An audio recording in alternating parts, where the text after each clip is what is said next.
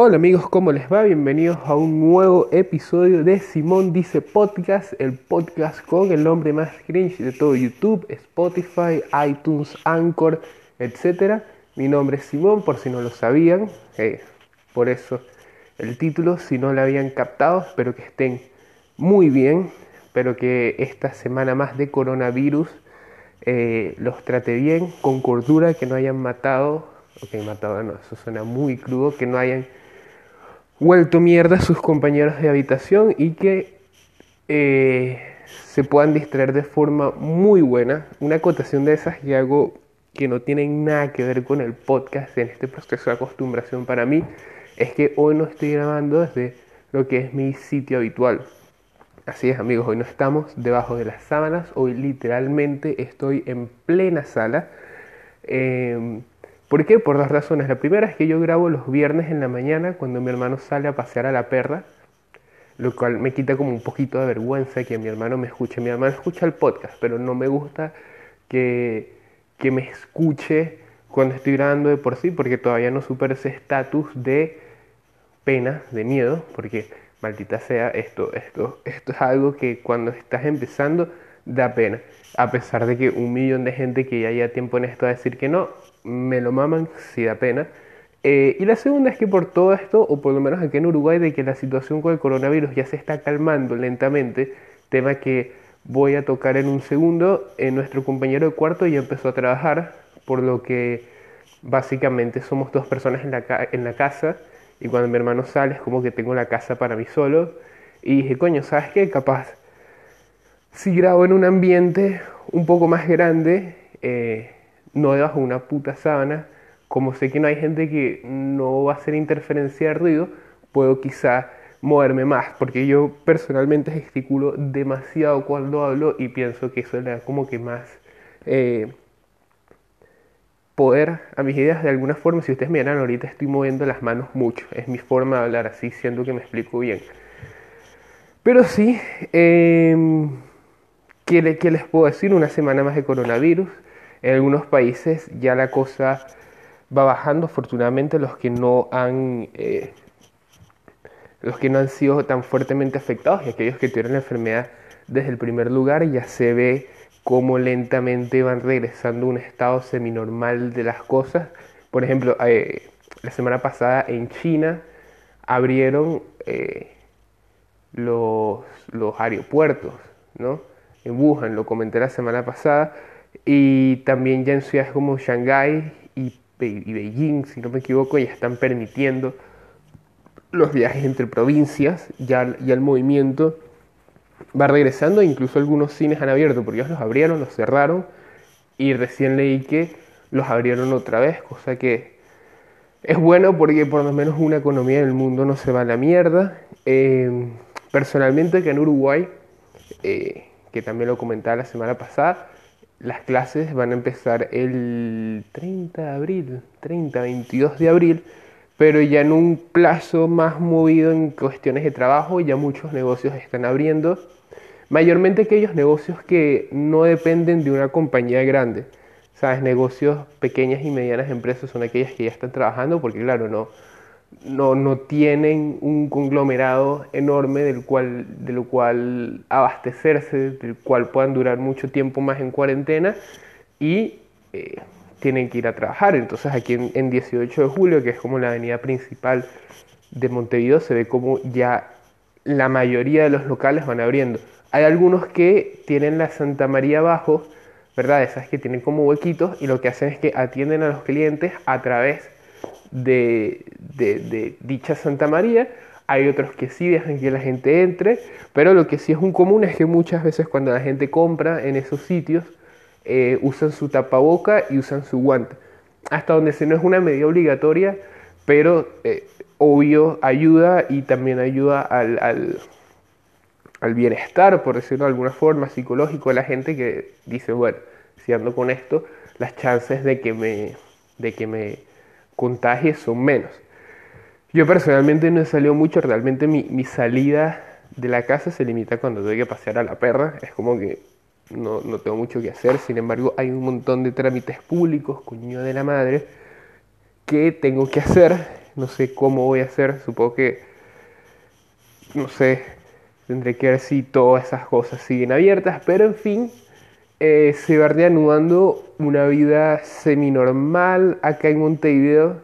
Eh, yo, yo pienso realmente que sitios como centros comerciales van a ser los últimos en abrir y, y la mayoría de las empresas grandes están localizadas en los centros comerciales, pero realmente yo digo que más allá del 5 de mayo, no creo que todas esas cosas sigan cerradas mucho más tiempo, porque eh, uno, estamos, objetivamente hablando, estamos con un gobierno que pone por delante mucho la economía, lo cual es una forma válida de gobernar, y do, por lo que, antes de ir a dos, por lo que, eh, van a priorizar, van a tratar de reencender todo lo antes posible, y número dos, la gente tiene que trabajar, es así de simple. O sea, la gente no puede tener ingresos, no puede no tener ingresos, porque, coño, y, ajá, y, yo como como, yo como como, yo como como.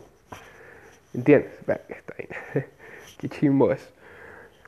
Pero sí, es eso. Incluso eh, cuando yo que vivo en una zona de Montevideo donde realmente nada, como lo he dicho antes, no me queda nada ni tan cerca ni tan lejos, eh, cuando paseo a la perla trato de hacer como que distintas rutas, primero para no volverme loco y ver la ciudad, y segundo para, para ver cómo se van moviendo las cosas. Y algo que me llamó la atención ayer es que fui, em, fui a un sitio que se llama Boulevard España, entonces para uno llegar a Boulevard España, por lo menos donde yo vivo, tienes que pasar por una cuadra que es como la cuadra de los bares.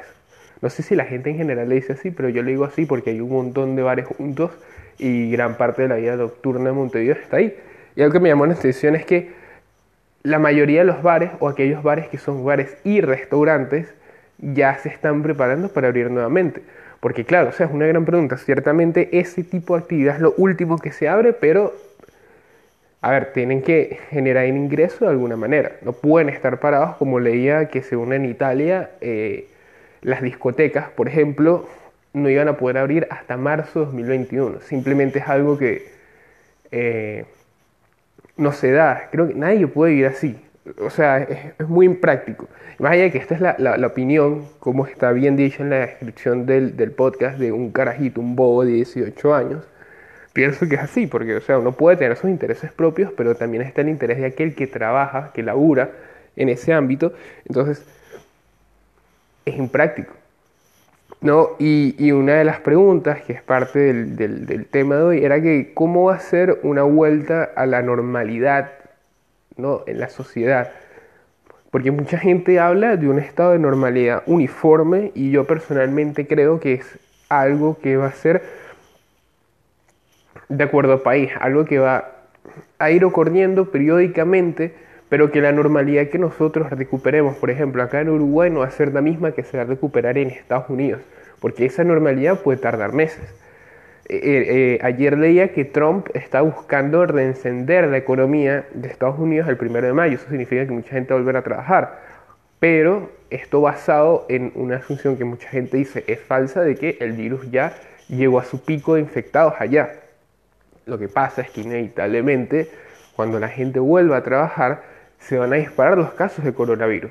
Y es ahí donde llega el dilema, porque es como que, a ver, entonces nos quedamos parados hasta que haya una vacuna o aprendemos a convivir con el virus en, nuestra sociedad, en, nuestro día a día. Y yo personalmente, a ver, creo que es algo que va mucho por lo que es y lo que debe ser. Porque lo que debería ser es que en un mundo ideal la gente sí podría estar parada ¿no? Quizás inocentemente yo pensando, hasta que haya una vacuna contra el corona. Sin embargo, la OMS en estos días dijo que esto iba a tardar un año o seis meses en llegar. E, e, es algo que, mierda. Y ellos decían seis meses bajo el contexto de que las pruebas que se hacen habitualmente para una vacuna, diga, ¿sabe qué? No, vamos directo con eh, las pruebas humanas para poder sacar esta vaina lo antes posible. Entonces, como que mierda. En estos días leí también en el New York Post que una persona, eh, una, señora, cuarenta y tantos años, eh, fue la primera o ya probó una vacuna experimental contra el coronavirus y esto puede dejar secuelas en ella, pero ella necesita el dinero y se produce esa vaina. Es decir, que ya hay eh, fases o ya hay eh, demostraciones, prototipos de lo que sería una vacuna contra el coronavirus. ¿Funcionará? No lo sabemos. Pero lo que será es que la gente creo que va a tener que aprender a vivir con el coronavirus. Porque erradicar una enfermedad es algo muy difícil y aunque haya una vacuna, ¿verdad? No todo el mundo va a recibir esa vacuna por distintas razones. Que no le llegue, que no haya en su zona o que, que perfectamente es algo que cada vez es más común, a la gente le sepa culo las vacunas y decide no vacunar a sus hijos. Eso va contigo, Jessica Biel. Entonces, a ver, yo sí creo que la gente va a tener que aprender a vivir con el coronavirus porque es una enfermedad que no se va a ir. Repito, erradicar una enfermedad es algo increíblemente difícil, algo que no se logra fácil. Lo que son contadas con los dedos de las manos, puedo estar equivocado, don't quote me on this one, eh, son contadas con los dedos de las manos las enfermedades que la humanidad ha logrado erradicar de, satisfactoriamente, que de verdad se han extinguido. Entonces, yo creo que es eso. En estos días leí una entrevista de, el, si no me equivoco, sé que no era el ministro de Salud de acá, pero creo que era el jefe de Sanidad. Y el señor hablaba sobre, eh, sobre cómo la gente precisamente va a tener que aprender a convivir con esto, que ellos están preparados, ¿verdad? Para atender un nuevo pico de eh, infectados de coronavirus una vez que las clases comiencen. Es porque es algo lógico. O sea, la gente va a empezar a trabajar, va a haber más gente en los autobuses. Por ejemplo, la actividad de los autobuses acá en Montevideo se duplicó en los últimos tres días. Es decir, hay más autobuses circulando porque la gente va empezando a trabajar. Eh, los niños en las escuelas se van a contagiar, los profesores en la escuela se van a contagiar, pero lo que ellos están tratando es que para cuando eso ocurra, ¿verdad? Ellos ya hayan logrado disminuir la cantidad de personas con la enfermedad y los casos activos sean cada vez menos. Y entiendo esa estrategia y la verdad, coño la madre, o sea, soy un carajo bastante conformista quizá, pero sí encuentro la lógica. O sea, eh, aquí en Uruguay actualmente quiero decir que hay 270 personas recuperadas por 206 casos activos. Es un, es un buen número. O sea, creo que honestamente son pocos los países ahorita que tienen más casos de personas recuperadas que casos activos. No sé si hay una estadística que persiga eso, pero a mis ojos es una buena estadística. Entonces, él también decía sobre cómo era un on-off, que cuando se abran los centros comerciales, cuando se abran los bares, cuando se abran las discotecas, etc., van a haber más infectados y ellos sienten que está en la capacidad de lidiar con eso.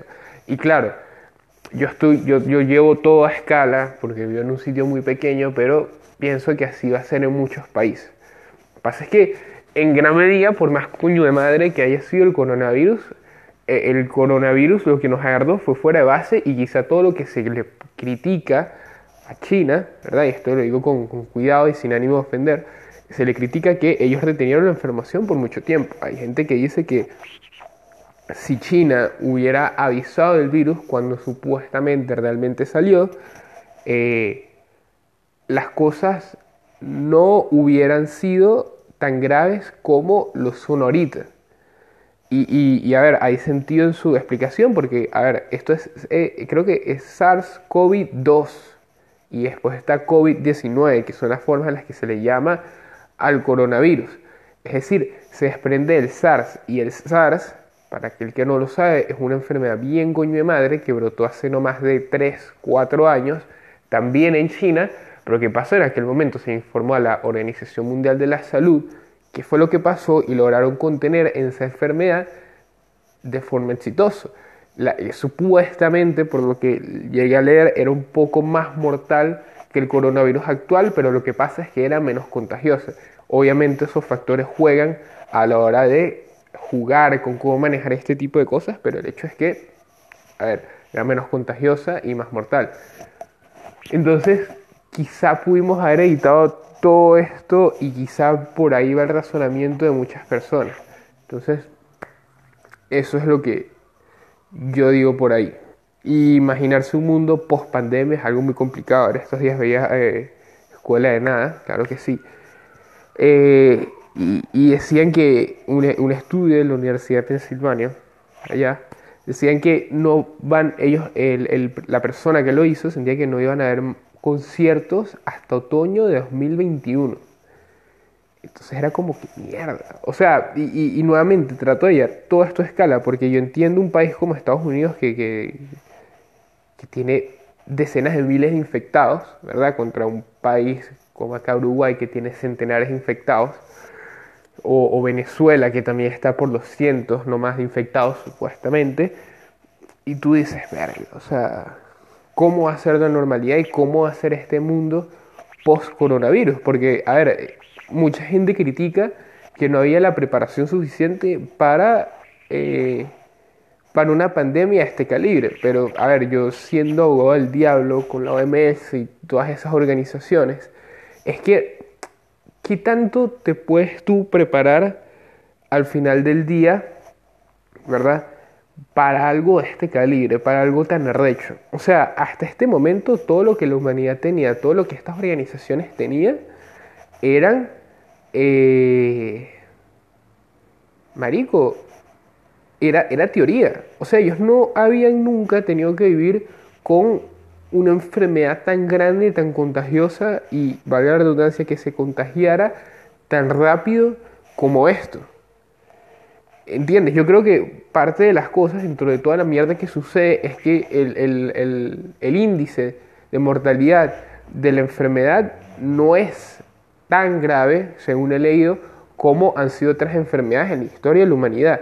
Porque si una enfermedad tan contagiosa se fuera tan mortal, ahí sí que estamos jodidos porque no teníamos ningún plan de prevención enfrente. Y es lo que decía Bill Gates. Bill Gates decía que no estábamos preparados para una pandemia, pero porque coño no nos había tocado. ¿Cómo carajo nos vamos a preparar?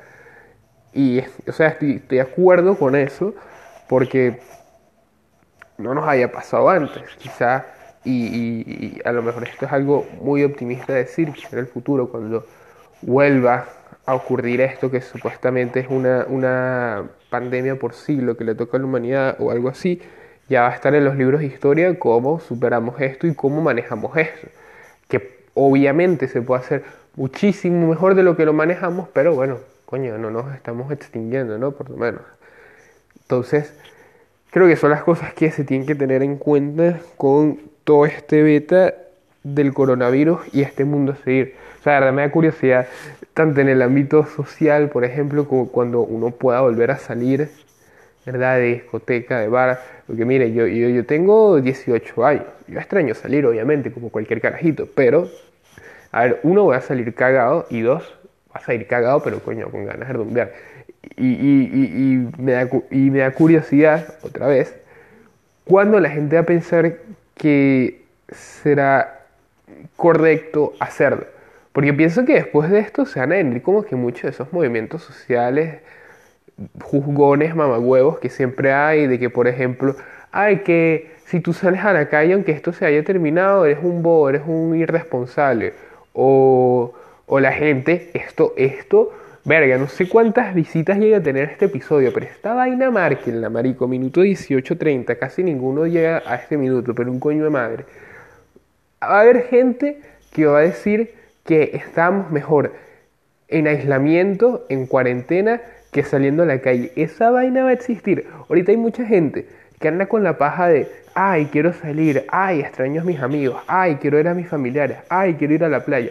Pero escríbalo, que cuando pasen 6, 7 meses, quizá un poquito más, un año, de este beta, de esta mierda, la gente se va a acordar. La gente va a empezar a decir esas vainas porque la gente habla mucho huevo, nada. Y no es así. En estos días vi una comparativa, ¿verdad? De. Eh, una, amiga puso una encuesta en Instagram de qué preferían si los apagones en Venezuela o la pandemia del coronavirus. Y, y ella, y la mayoría, votó que preferían los apagones en Venezuela porque por lo menos tenía una idea de cuándo podía terminar y yo, coño, me pareció que fue en la encuesta. Yo realmente voté la pandemia porque dije, marico, ya no vivo en Venezuela, por más mamagüo que suene, primero.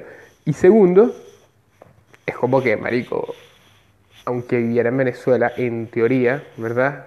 Todo este beta de la pandemia me guardó con electricidad, ¿sabes? Con luz. Es como que yo por lo menos personalmente ahí en, Venezuela jamás tuve problemas con el internet, gracias a Dios. Eh, debería de tocar madera, marico, espérate.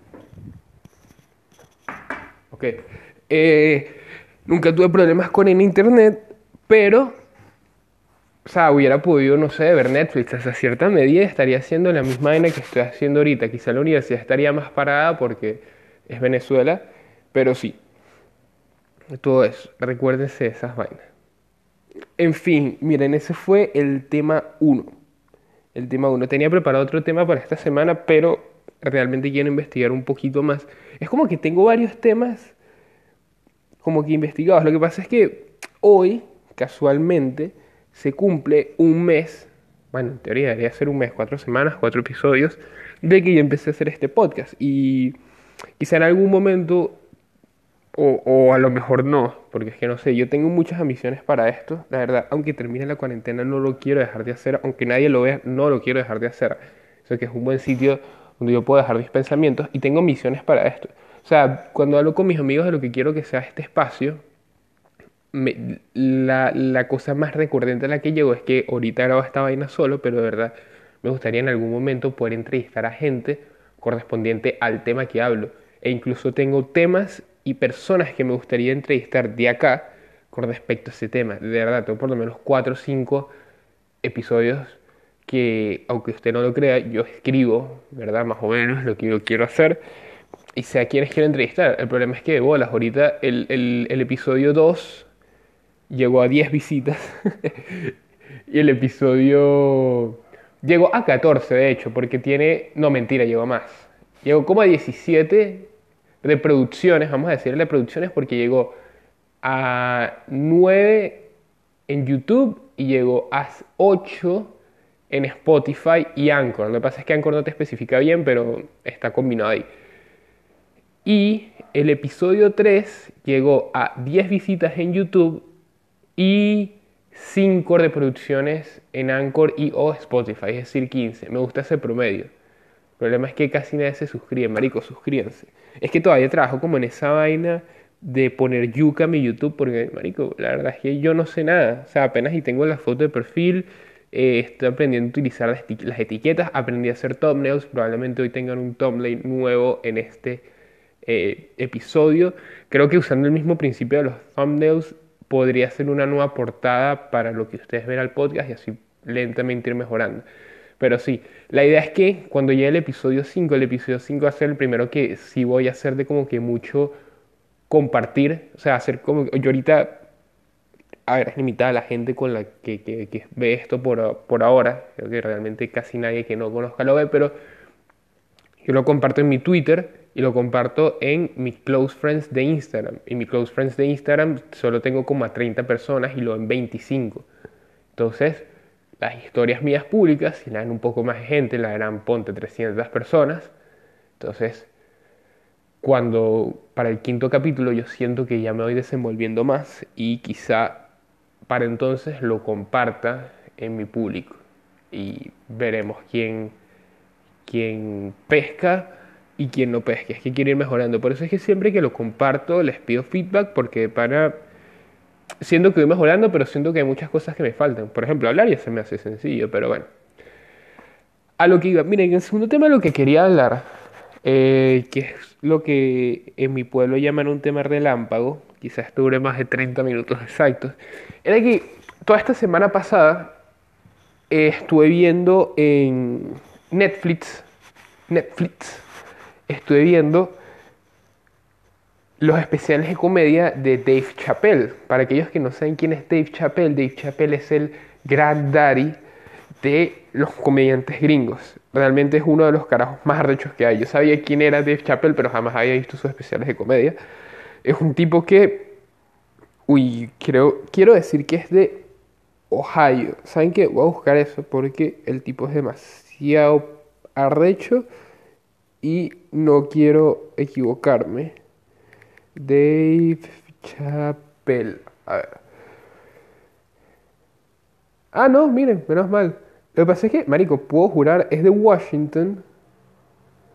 Pero podría jurar que el tipo habló de Ohio en, en uno de sus especiales. Bueno, el punto, el tipo es de Washington y eh, sus especiales de comedia son muy buenos, pero siento que si, sobre todo en Latinoamérica, que estamos empezando con todo este problema del feminismo, y ni hablar que ya existe el racismo y el clasismo, mucha gente se ofendería porque no están preparados. O sea, no están preparados en el sentido de que tenemos comediantes que tocan esos temas, pero sin embargo hay mucha gente que se mete en peos todavía por hablar de esos temas. Entonces, em, el señor en sus especiales de comedia, ¿verdad? Principalmente trata eso, el racismo y el feminismo y habla sobre cómo él piensa que hay comparaciones injustas entre lo que es eh, la lucha por los derechos civiles de las personas de color o de las distintas eh, de los distintos grupos étnicos y de cómo tratan de compararla con la lucha del feminismo diciendo que marico no me jodas son luchas completamente separadas no trates de comparar algo que duró siglos contra un movimiento que recién está empezando también habla de eh, los derechos LGBT etcétera, desde un punto de vista muy crudo. O sea, literalmente imagínense, o sea, un, negro, ¿verdad? Haciendo comedia de negro, pero sobre eso. O sea, imagínense, el tipo en parte es un cliché, pero la parte de cliché es lo que le da como que el spice a su tema. Y de verdad es el tipo de comediante que te hace pensar. O sea, yo literalmente, literalmente no tengo que quitarme esa maña. Yo podría, ¿verdad? Ver un especial del carajo que no tuviera nada de comedia, igual lo vería porque habla de muchas cosas inteligentes muchas cosas interesantes. Eh, sobre todo porque, esto me comentaba mi hermano que sabe mucho más del que yo, me decía que su madre es profesora, ¿verdad? Y la señora se especializaba en historia negra, entonces claro, todo eso se le inculcó al carajo y el tipo habla de eso. Yo siento que si aquí, por ejemplo, en Uruguay, que el feminismo es una cosa bastante heavy, pero que Ahí va. Eh, no, no, o sea, hay feminismo cool, lo que pasa es que hay mucho feminismo tóxico también. Pero si la gente viera el especial de comedia acá, yo creo que mucha gente, coño, se arrecharía, ¿vale? De verdad que se arrecharían.